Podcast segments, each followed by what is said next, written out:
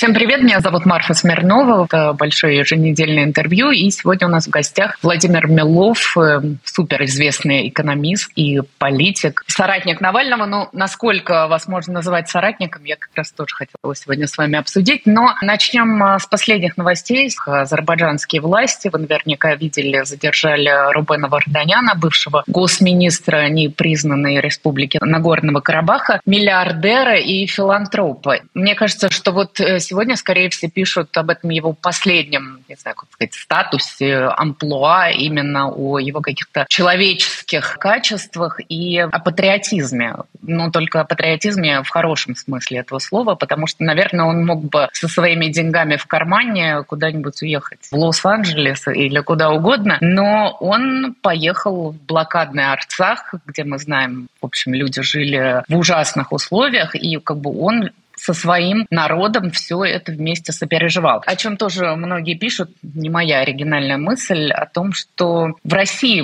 нет таких олигархов-патриотов. Или, может быть, я ошибаюсь.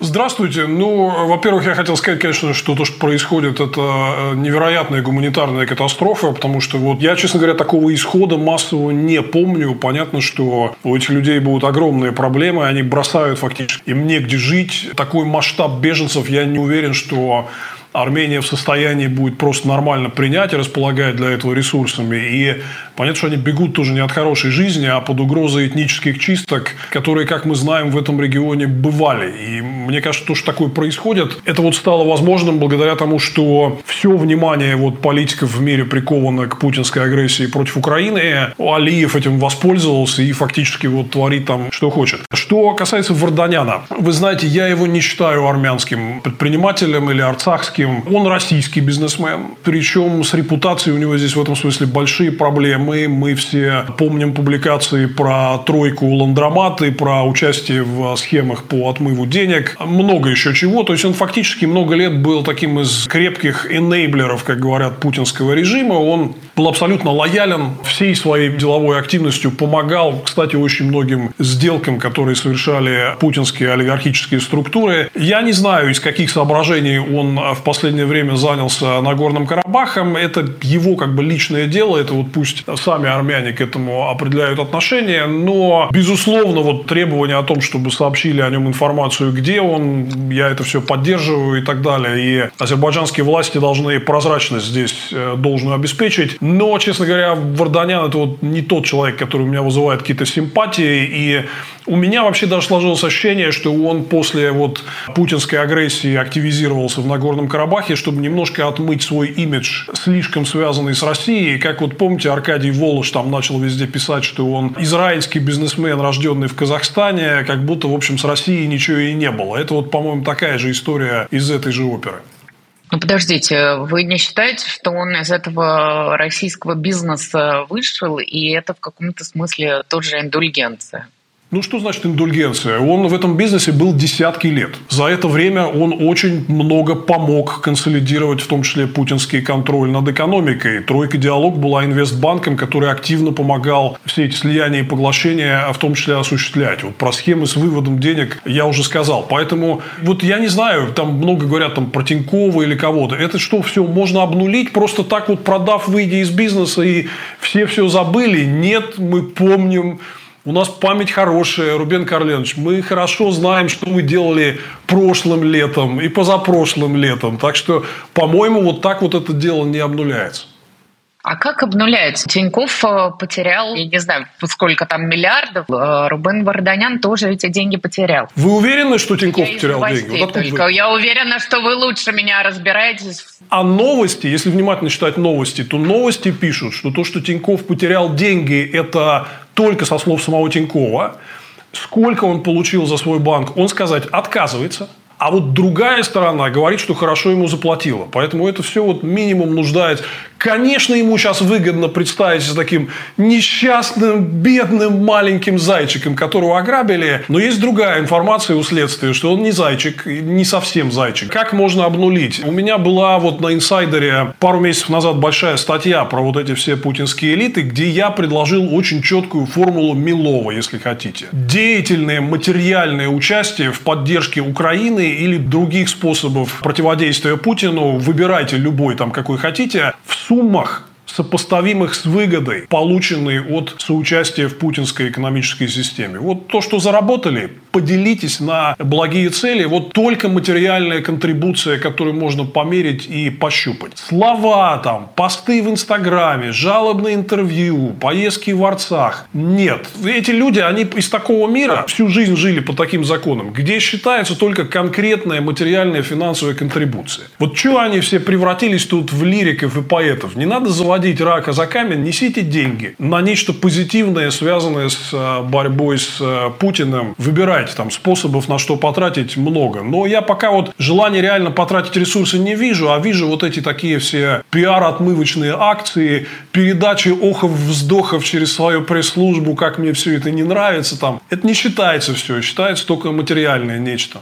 Есть э, пример для подражания? Нет пока. В том-то все и дело. Что вот пока я таких примеров не увижу, я этим людям, я их всех еще знаю очень хорошо, я вот им не верю просто ни на грамм. Поэтому здесь принцип очень простой. Утром деньги, вечером стулья. И никак иначе.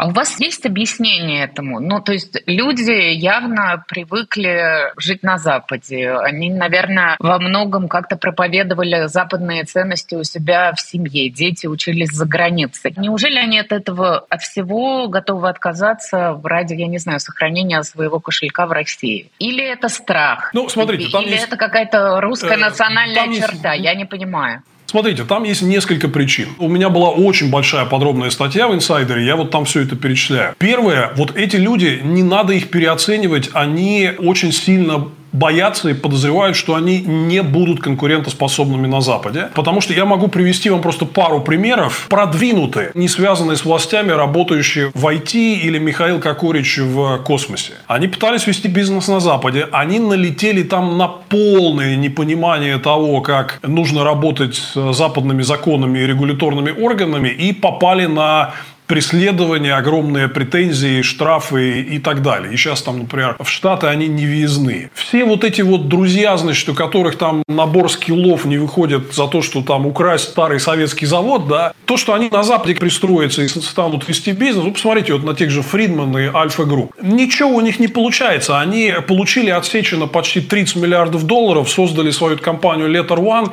и ничего у них нигде не идет. В Uber они хотели инвестировать, у них это дело не получилось. Фридмана преследуют за то, что он рейдерским способом там в Испании сеть супермаркетов пытался отжать, ну и так далее. Да? То есть, первое, они не верят, что они хорошо пристроятся на Западе. Они не понимают и не любят вот эту западную систему, основанную на праве, на законности, на прозрачном регулировании. Во-вторых, страх путает страх. Тем более, что вот у каждого такого человека, он же не один у него есть довольно большая там пестрая компания, там, не знаю, родственники, любовные там родители, какие-то его сотрудники лояльные из его проекта. Каждому такому человеку, если бежать, например, на Запад, ему надо вывозить там типа 50 человек вместе с собой, причем со всей обстановкой, там этим обозом полевым. Это очень тяжелое, практически невозможное дело. А мы знаем, что гибня традиционно всегда давит на близких людей, на родственников. Это вот очень многие из тех, кто уехал уже из России, это причина, по которой они молчат, потому что им э, напрямую угрожают давлением на каких-то родственников и близких людей. Следующий момент. Мы можем с вами так об этом прекраснодушно рассуждать. А они-то все знают, насколько у них рыло в пуху, и они знают, что на Западе их есть за что прищучить. И в том числе и посадить за участие вот в этом путинском режиме. Кто им может дать железобетонные гарантии, что они на Западе будут в безопасности? Никто им не может дать. Если какие-то политики дадут то всегда найдется там оппозиция, общественное мнение, там прокуроры независимые, какие-то журналисты-расследователи, которые скажут, что вы дали тут убежище, вот посмотрите вы кому дали, давайте мы это дело отзовем. Дальше они все панически боятся того, что в Америке Трамп, и Трамп их просто Путину выдаст, или Десантис, которым абсолютно наплевать. И никто гарантии против этого им дать не может. Поэтому я считаю, что нам надо перестать вообще обращать внимание на то, что они делают. Они хотят как-то выйти из этой ситуации. Пусть выходят, везут сюда свои эти миллиарды и дают их на благое дело. Если нет, то вот не надо за каждым их чихом следить и пытаться, значит, угадать в этом раскол элит. Нет там никакого раскола элит. Есть масса причин, почему они будут сохранять лояльность. Еще одна причина. Им же нравится зарабатывать вот на этой системе. Они прекрасно все эти годы были в курсе, на чем они зарабатывают деньги. Вы говорите, они идеологически прозападные. Они прозападные в плане того, чтобы их собственность была защищена западными правовыми и судебными гарантиями. А вот систему они хотят коррумпированную. Занес, решил вопросик, там, договорился с Михаилом Ивановичем и так далее. Я совершенно не вижу в них людей, которые прям вот были бы фанатами демократического мира. Не случайно они так вот разбогатели именно вот в этой вот путинской системе. Поэтому тут не все так просто. И, по-моему, тема вот, вот этих олигархов бегства, раскола элит, ну, она слишком раздута. Лучше что-нибудь более полезное и практическое обсуждать все-таки последний вопрос про элиты, но не про олигархов. Вас же в 2001 году позвал на работу в правительство Герман Греф. И я предполагаю, что в следующие годы работы там вы наверняка в кулуарах пересекались э, с теми людьми, которым бы, наверное, сейчас руки не подали. Я э, про себя коротко скажу. Я же работала на «Дожде» до приостановки вещания этого телеканала. И к нам в эфир довольно часто выходила там и Мария Захарова, и кто кто-то из депутатов Госдумы, в общем, даже Евгений Попов, если я не ошибаюсь. Нам тогда казалось, да и я была согласна, наверное, с мнением редакции, было важно вот как-то разговаривать с другой стороной. До 24 февраля вы с какими-то людьми из власти поддерживали какие-то отношения и поддерживаете ли сейчас? Например, Венедиктов там не скрывал никогда, что он может позвонить Диме, что значит позвонить Пескову. Я поддерживаю даже до сих пор с рядом людей отношения, э, потому что я знаю, что эти люди, они продолжают работать там по инерции, но им самим очень не нравится все, что происходит. Они просто не видят, вот куда им пойти, и не видят легкого выхода из этой ситуации. Но я могу сказать вам, что я, например, слышал от достаточно высокопоставленных своих знакомых там, ну, правда, еще до начала полномасштабного вторжения, но это даже лучше. Они мне прямо говорили, когда уже ваш Навальный придет к власти, потому что мы замучились здесь сидеть. Вот и такое тоже имеет там место. Я понимаю, что вы фамилии не да. назовете, но вы хотя бы можете как-то указать на политический вектор этих людей. Внешнеполитическое направление, например. Или, ну, там, с людьми из экономического блока я общаюсь довольно много с большим числом. Как вам кажется, почему вот именно эти люди с каким-то пониманием существуют и даже с ожиданием Навального, что для меня, например, удивительно? Ну, для меня это не удивительно. Я знаю, что там такие настроения есть. Просто, понимаете, это вот классическая притча про лягушку, которую постепенно варят сначала в холодной воде, потом делают ее чуть-чуть погорячее. То есть, это же все строительство этой системы продолжалось четверть века. И было очень много точек, когда была возможность вот понять, что происходит, и выйти. Надо понимать, что с каждой новой точкой выйти становится просто потому, что некуда пойти. То есть, например, когда я ушел из правительства в конце 2002 года, был очень большой независимый частный сектор, где люди вообще не интересовались, какая у тебя политическая позиция. И если ты даже где-то публично критиковал власть, это вот ни на что вообще не влияло. Но потом стало влиять. Где-то с середины нулевых годов там началась цензура. Потом выдавили там всех частных и иностранных инвесторов. Остались только «Газпром» и «Роснефти». И вот очень многие из этих людей, они так оглядываются и типа, ну хорошо, вот мы уйдем, а куда мы пойдем? Делать мы будем что? Идти в «Газпром» мы тоже не хотим. Это, в принципе, та же самая история, только в профиль и только еще хуже. Потому что в «Газпроме» еще даже, например, похуже обстановка, чем э, в некоторых федеральных ведомствах. Поэтому вот выяснилось, что они слишком далеко зашли. В том числе, ну, их можно деятельность вот квалифицировать как то, что они содействуют путинской агрессии, там, путинскому репрессивному режиму. Поэтому они находятся в таком положении вот свой среди чужих. То есть люди очень сильно зажаты какими-то этими обстоятельствами своими. Они тоже еще считают, что они на своем посту предотвращают какие-то худшие сценарии. Условно говоря, придут какие-то совсем ястребы на их место. Там, условно говоря, там делают все, чтобы типа стараться денег не давать на какие-то вещи. Да? А придет кто-то вместо них и увеличит там военные расходы в пять раз. Ну, вот примерно так многие, там, грубо говоря, из них рассуждают. Поэтому они, конечно, зажаты в очень сложной обстановке там, но,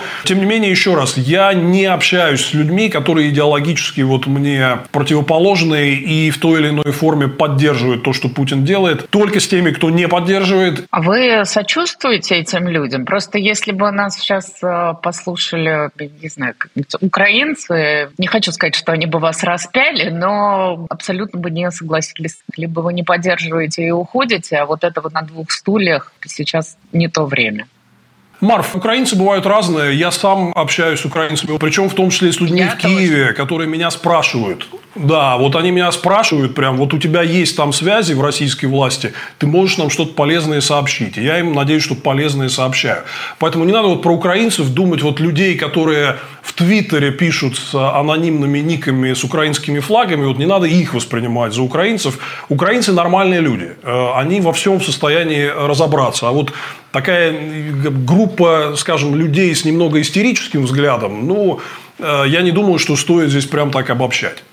Я в этом с вами полностью согласна. Вы в каком-то интервью, когда я готовилась, слушала, как-то вы сказали, что украинцы – это эталон нормальности. Вот. Да. Я с вами правда соглашусь. Я когда общаюсь там непосредственно с людьми в Украине, будучи россиянкой, не испытываю никакой агрессии в свой адрес. Пойдем дальше. Мы с вами, если вы помните, не раз уже в эфирах спорили о санкциях. И я хочу вам сказать, что вы настаивали на том, что люди все-таки как-то на себе это вот, не знаю, не в самое ближайшее время, но тем не менее в ближайшее время почувствуют. Мы еще с вами спорили про то, есть ли у людей в регионах айфоны и иномарки. Не знаю, я этого недовольства не наблюдаю. Плюс постоянные какие-то новости о том, что в обход западных санкций на российский рынок проникают то ли чипы, то ли системы. Сегодня была новость про какие-то станки для обороны. Если вы верите и видите неэффективность этих санкций, а вы человек, который, в общем, главный лоббист, и я уверена, что вы со множеством из западных политиков находитесь на короткой ноге, у вас есть какая-то возможность на них повлиять? Я не знаю, вот э, Евгений Чичваркин мне в интервью рассказывал, что он постоянно с ними говорит о том, что санкции не действуют, но его никто не слушает. Не, ну, во-первых, санкции действуют и очень-очень сильно, прям больно действуют. Вы спрашиваете там, как я обсуждаю эти темы с э, западными политиками и экспертами. Я им говорю очень просто. Вот представьте себе, что ваша валюта обесценилась бы наполовину за год, поднял бы ставку с 7,5, что уже выше, чем в развитых странах, в любой, да, до 13. Как бы вы сказали, как себя чувствует ваша экономика? Какая у вас ситуация? Сказали бы, очень плохая, ужасная. Вот что они сказали бы про экономику свою. Про Россию у нас почему-то другой критерий. Вот когда просто все рухнет, мы будем пить из луж и питаться, значит, крапивой или бедой, скажут, что санкции заработали. Но это не этим меряется. И вот вы спросили, и вот как, как себя чувствуют россияне, что вы не ощущаете, что какие-то проблемы. Ну, вот Левада, свежий опрос. Все в полном порядке, 6%. Все не так плохо и можно жить 19%. То есть, в целом все хорошо и можно жить 25%. 75% – это жить трудно, но можно терпеть вечное российское вот это вот терпение. То есть, если мы терпим, это как бы считается нормом. И примерно треть говорит, терпеть невозможно. Все это очень резко выросло после начала полномасштабного вторжения. Зайдите на региональные форумы или в какие-то телеграм или WhatsApp чаты, и вы увидите там задолбали цены – Зарплаты, пенсии нормально не индексируют. Куда движемся, непонятно. Запчасти стоят таких космических цифр, что на какие там огромные сотни процентов выросли обращения за ремонтом техники. Люди никогда технику не ремонтировали, покупали новую. Сейчас на новую денег нет. Идут ремонтировать старую. Вот сегодняшнего Путина про бензин. Послушайте. А вы думаете, такого недовольства, я не знаю, если опрос Левада-центра за январь 22 года, но неужели не было вот такого же разделения? Не знаю, 25% довольны, а остальные 75% терпят. Смотрите, там очень резкие изменения именно с началом войны. Люди до до начала полномасштабного вторжения не стеснялись в выражениях. То есть и рейтинг у Путина был на минимуме, и если вы бы посмотрели на любые там, опять же, вот какие-то региональные форумы или чаты, или просто зашли бы в комментарии под любой речью чиновника в Ютубе, вы бы увидели колоссальное недовольство, что всем все надоело, что просто уже дальше терпеть невозможно.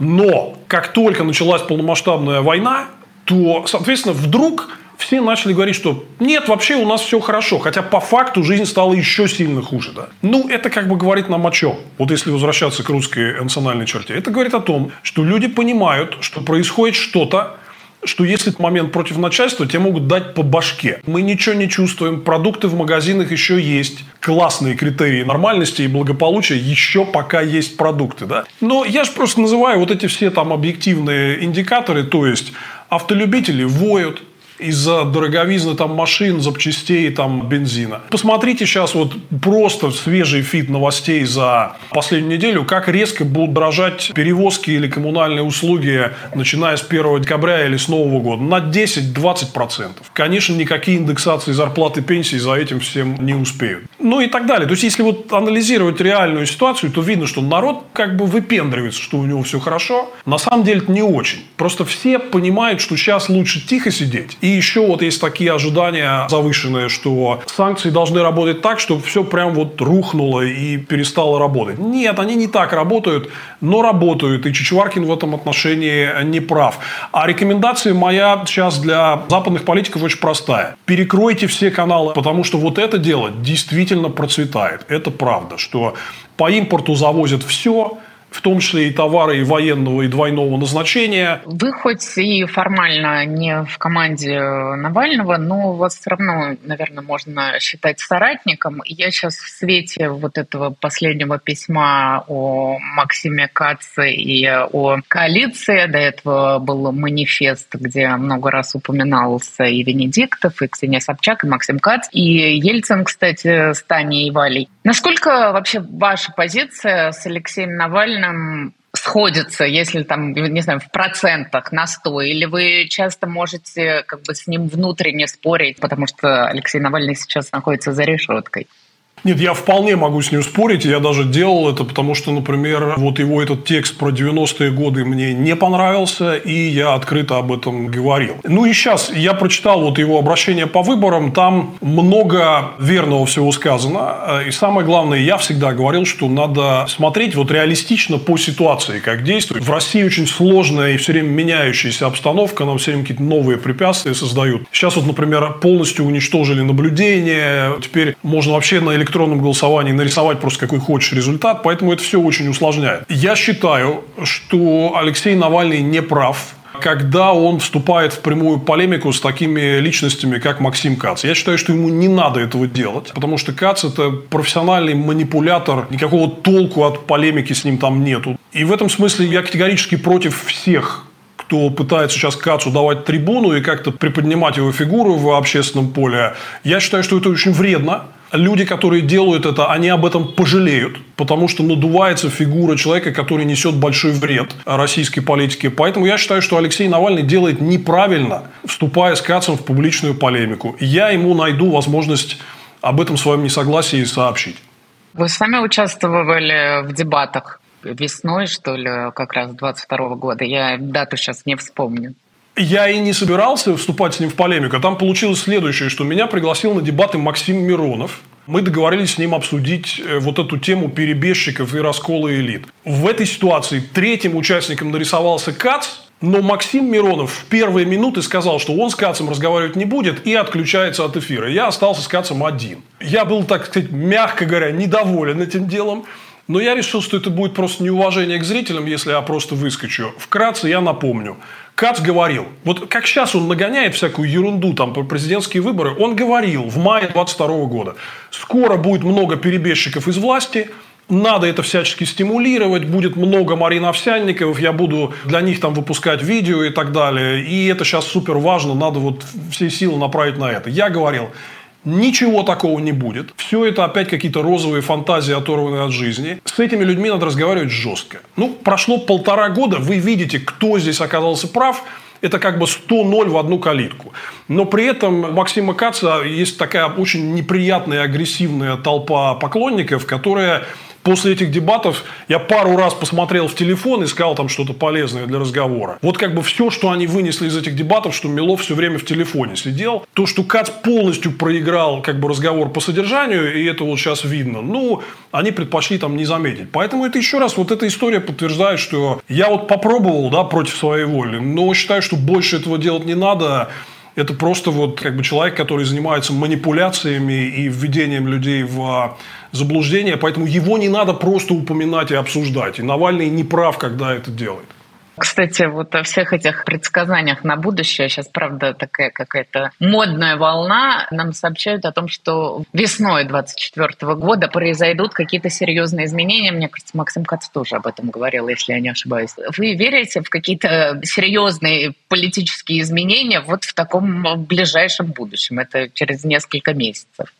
Земля налетит на небесную ось, я правильно понимаю? Смотрите, я э, категорически против того, чтобы здесь э, тайминг временной. То есть люди всегда очень хотят. Вот скажите, у меня там перерыв на обед, да? Вот скажите мне, пожалуйста, когда закончится война? Когда уйдет Путин там? Вот все очень конкретно хотят. Просто если вы посмотрите на историю таких агрессивных диктаторских режимов, ни у кого никогда не получалось спрогнозировать, как наступит их финал финал таких закупоренных диктаторских режимов предельно непредсказуем. Поэтому здесь, мне кажется, вот гадать по таймингу не стоит, но здесь это даже не мой прогноз, но я согласен, можете посмотреть. Вот был такой бывший министр финансов и глава банка открытия Михаил Задорнов. Он в конце прошлого года, в декабре, дал большое интервью Форбсу российском. И вот его спросили, как бы, чем все это закончится. Он сказал, он привел четкую аналогию с а, нападением японцев на Перл-Харбор в 1941 году. Что уже сразу было понятно, что соотношение ресурсов такое, что другого варианта не может быть, Япония проиграет.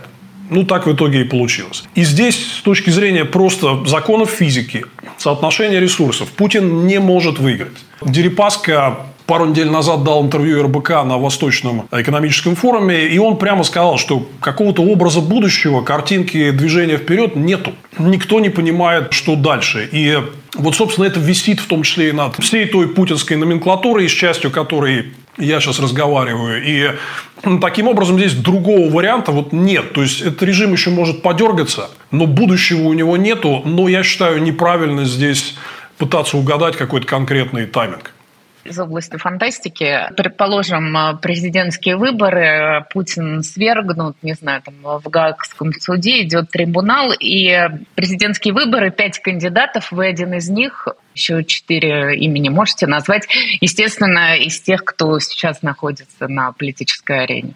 Ой, вы знаете, политика – это такое дело, где ничего не определяется тем, что я хотел бы. Поэтому я вот все, чему я научился за эти там, последние десятилетия, что надо работать в тех условиях, какие есть. Поэтому там повылезают все. Там вылезут какие-то номенклатурщики, значит, вчерашние, которые скажут, что я там на самом деле всегда был против и вел здесь э, какую-то подрывную работу. Там вылезут вот ну, эти кто, всякие кто? там Я просто хочу, чтобы вы мне фамилии какие-то назвали. Я не хочу этих фамилий. Мне достаточно будет, что мне с ними придется в будущем в одном бюллетене находиться на выборах, поэтому давайте всю эту неприятную тему отложим до того момента. Но э, новые выборы в какой-то новой не допускаете, что... представить. Ну, что в этом бюллетене что, может говорите? оказаться и Михаил Ходорковский. А мне кажется, это достойное соседство. Я не думаю, что у Михаила Ходорковского есть какая-то большая политическая перспектива в России, учитывая там историю, багаж, отношение к олигархии и его собственный ряд экзотических взглядов, там типа, что надо Пригожина было поддерживать. Поэтому я думаю, что если Михаил Ходорковский окажется в бюллетене, ну это вот Михаил Горбачев выдвигался на выборах э, президента России в 96 году, вот тех самых знаменитых, где был Ельцин против Зюганова, там еще был в бюллетене и Горбачев. Он набрал 0,5%. Но вот об этом уже никто не помнит. Поэтому скорее надо вести речь у людей с какой-то реальной большой базой поддержки. К сожалению, вылезет много разных, в том числе вот всяких медийных, там, блогерских фигур и прочее. Кто-нибудь из Comedy Club обязательно выдвинется тоже. Дайте решать проблемы по мере их поступления. И сейчас, мне кажется, вот по составу фамилии это бессмысленно гадать. Это будет довольно хаотическое дело. Я просто не хотела в очередной раз поднимать эту уже, наверное, какую-то совершенно набившую оскоменную тему про объединение оппозиции и так далее. Просто я хотела понять, с кем вы видите рядом свое политическое будущее. Пусть, опять же, не в одной коалиции, но каких бы людей вы хотели видеть в российской политике. Я понимаю, что это, наверное, не только Алексей Навальный и его соратники. Смотрите, вот если вы посмотрите на то, как работает э, европейская политика сегодня в разных странах Европейского Союза, там везде парламентская система правления, и можно увидеть следующее, что какие-то партии и лидеры получают свои голоса и количество кресел на выборах. И потом идет сложный процесс переговоров, с кем вы будете работать в коалиции. Например, в Германии много лет партии, которые противоборствуют друг с другом, вот вынуждены работать в правительственном коалиции на принципах коалиционного соглашения. Смог бы я с людьми, которые мне не нравятся, работать в коалиции, потому что вот избиратели так проголосовали, и у нас есть какая-то общая повестка. Да, смог бы, без вопросов. Мы бы подписали коалиционное соглашение, и там бы четко говорили, что можно, что нельзя, в какую, значит, сторону мы двигаемся, но только после результатов выборов и только после переговоров вот с кем э, в такую конкретную э, ситуативную коалицию правительственную вступить оптимально. Что касается вот этого объединения оппозиции, у меня э, как бы вообще вот такой глобальный здесь вопрос. А что мешает-то? Ну вот собрались там люди, условно говоря, подписали в апреле там Берлинскую декларацию. Прекрасно, очень хорошо. Последствия какие? В этой Берлинской декларации объединилось, значит, большое количество очень популярных, там, хороших, достойных людей. Дальше что? Мы делаем это для чего? Чтобы там очередной там 1501 раз декларацию подписать или что? Ну, так это же и было тоже в письме Навального последнем, что они там все рассорились, полгода ничего не делают, и сейчас будет создаваться новая коалиция. Я так понимаю, что в этом претензия еще основная, в том, что люди подписали, объявили и ничего не сделали. Вот знаете, Марф, я могу вот что вам сказать. У меня сейчас на моем канале, вот я делаю цикл видео про историю 2000-х годов и становления путинизма. У меня вот буквально на днях выйдет серия про оппозицию и ее борьбу с Путиным. И там было два очень четких периода. Первый период, пока не появился Навальный. Была постоянная чехарда вот этих комитетов, там, советов, конференций, которые каждые полгода были новые. Потом, значит, вот они как-то там распадались, ротировались. И вот это вот мы тратили уйму ресурсов на вот это дело. И, в общем-то, надо сказать, что к большим результатам это не привело. А потом появился Алексей Навальный со своей командой, который впервые создал реальное такое мощное общенациональное движение противовес Путину. С учетом всего этого опыта, если вы хотите спросить меня, вот я какой путь выберу? Первый, когда мы постоянно занимаемся ротацией вот этих комитетов однодневок, или второй, работой с командой Навального, которая что-то конкретное сделала и сделала очень очень мощные и важные вещи и продолжает их делать. Я против сотрясания воздуха, я всегда за какую-то практическую конкретную а, работу. А еще вы за очеловечивание политика, что мне тоже очень импонирует. И я сегодня об этом думала. Это, опять же, признак западного политика, что ты не скрываешь свою семью. Вспомним Барака Обаму, Мишели, их детей. Ну, вообще, я вот, например, несколько лет жила в Германии, и встретить Меркель в продуктовом магазине в центре города, в общем, было обыденностью. Вы как к этому относитесь? И насколько готовы светить семьей? И где вот, наверное, проходит та грань между какой-то частной личной жизнью и тем, что надо открывать для избирателя, чтобы, наверное, добиться доверия. Я к прозрачности политиков отношусь не то, что как бы положительно, а это у меня там в ДНК. Я вот, э, когда работал на госслужбе, я подписывал, например, там финансовые документы почти на миллиард долларов. 880 миллионов у меня была максимальная планка. При этом я, когда ушел из власти, я 20 лет жил в 60-метровой двухкомнатной квартире в панельном доме в Ясенево на 14 этаже. Ходил пешком в пятерочку через дорогу. Меня все там последние годы активно узнавали. Кстати, я ни разу практически не встречал тех, кто на меня ругался бы за то, что я там продался Западу, а наоборот, люди очень поддерживали и говорили, что вы очень нужное дело делаете вместе с Навальным и коллегами. Я три раза выдвигался на выборах в России, в Московскую городскую думу, в том округе, где я живу, и подавал там подробнейшую декларацию, там, где я зарабатываю деньги и так далее. И ее бы опубликовали, если бы меня зарегистрировали. Я полностью готов все о себе рассказать. У меня только одно условие. Верните нормальную политику и пустите меня до выборов как только мне разрешат вернуться, чтобы э, там я не уходил в тюрьму, а мог участвовать в реальной конкурентной политике и выборах, вы тут же все про меня узнаете. Но это должно как бы быть на принципах взаимности, потому что когда оппозицию вот так вот гнобят и угрожает серьезная опасность, то здесь, знаете, вот возникает желание как бы чуть-чуть отгородиться. Поэтому все готов рассказать, но в обмен на участие в нормальной цивилизованной политике, потому что иначе это будет просто нечестно. Мне кажется, Алексей Навальный очень мудро поступил, учитывая то, что, например, его дети являются уже практически настолько же публичными людьми, как он сам, не говоря уже о Юле.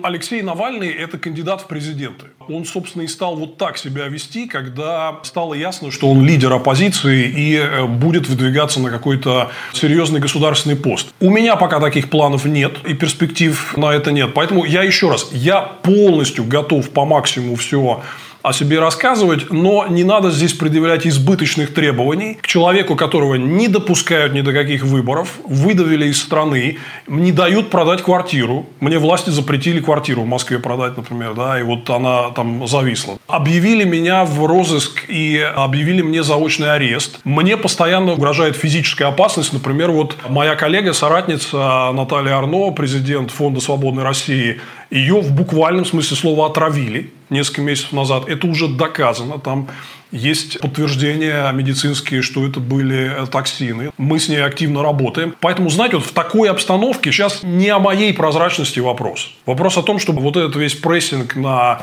людей, которые выступают с независимой позицией, убрать. А так я очень много про себя рассказываю. У меня, например, на канале есть видео, там, откуда у Милова деньги. Мне вот часто спрашивают, там, типа, где вы зарабатываете. Я подробно это рассказываю том-то и дело, что вы так э, много про себя рассказываете, что на самом деле довольно сложно было подготовиться к интервью с вами. Может быть, не все видели вас на канале, как вы зарабатываете, поэтому я спрошу от зрителей канала Insider Life, как вы зарабатываете на жизнь, хватает ли вам и насколько изменился, наверное, ваш собственный финансовый доход после вторжения. Я тоже, например, абсолютно открыто про себя могу сказать, что, конечно, стало сложнее. В Москве я жила жила почти в своей квартире, а сейчас мы снимаем, дети должны ходить в школу за деньги. В общем, наверное, пришлось ужаться. У вас как?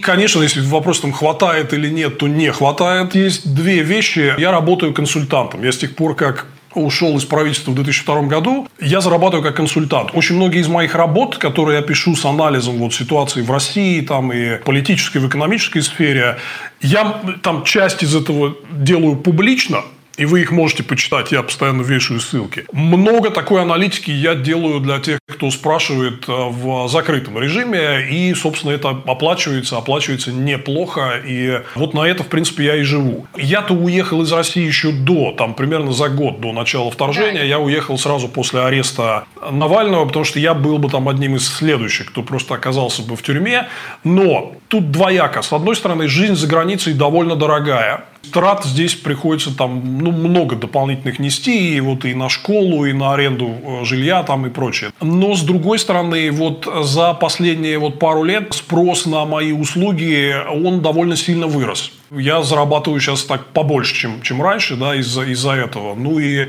я постоянный участник всяких там вот международных крупных форумов, там и Мюнхенской конференции и так далее. И там вот как раз много тех людей, которые хотели бы как-то вот получить мой анализ, мое мнение, и мне часто это дело заказывают за деньги. Вот, собственно, я так и зарабатываю, в том числе и датирую свой канал собственный, точно так же, как его зрители, подписчики и спонсоры. Да, у вас уже почти полмиллиона подписчиков, с чем поздравляю. Последний вопрос вообще из другой области и, возможно, не самый удобный. Украина – коррупционное государство? Ну, если так в вопросе да или нет, то конечно. Но с другой стороны, если вы посмотрите хотя бы на рейтинг Transparency International, то Украина проделала огромный прогресс за последние 10 лет. До Майдана 2014 года она была хуже России в международном рейтинге восприятия коррупции. Сейчас заметно выше. То есть, я не помню, какое конкретное там место, но, по-моему, типа 115 и 116 извините, если ошибаюсь, но вот примерно где-то так. Была она раньше там типа на 140 -го. И, конечно, есть очень серьезные улучшения, но есть и много еще над чем работать. Я верю в украинское гражданское общество. Я вижу, как они постоянно следят за всем, долбают свою власть. И там идет вот этот большой процесс такой публичной дискуссии, в том числе о коррупции. Поэтому вот коррупции в Украине, к сожалению, очень много. Сказать, что это благополучная в этом плане страна нельзя.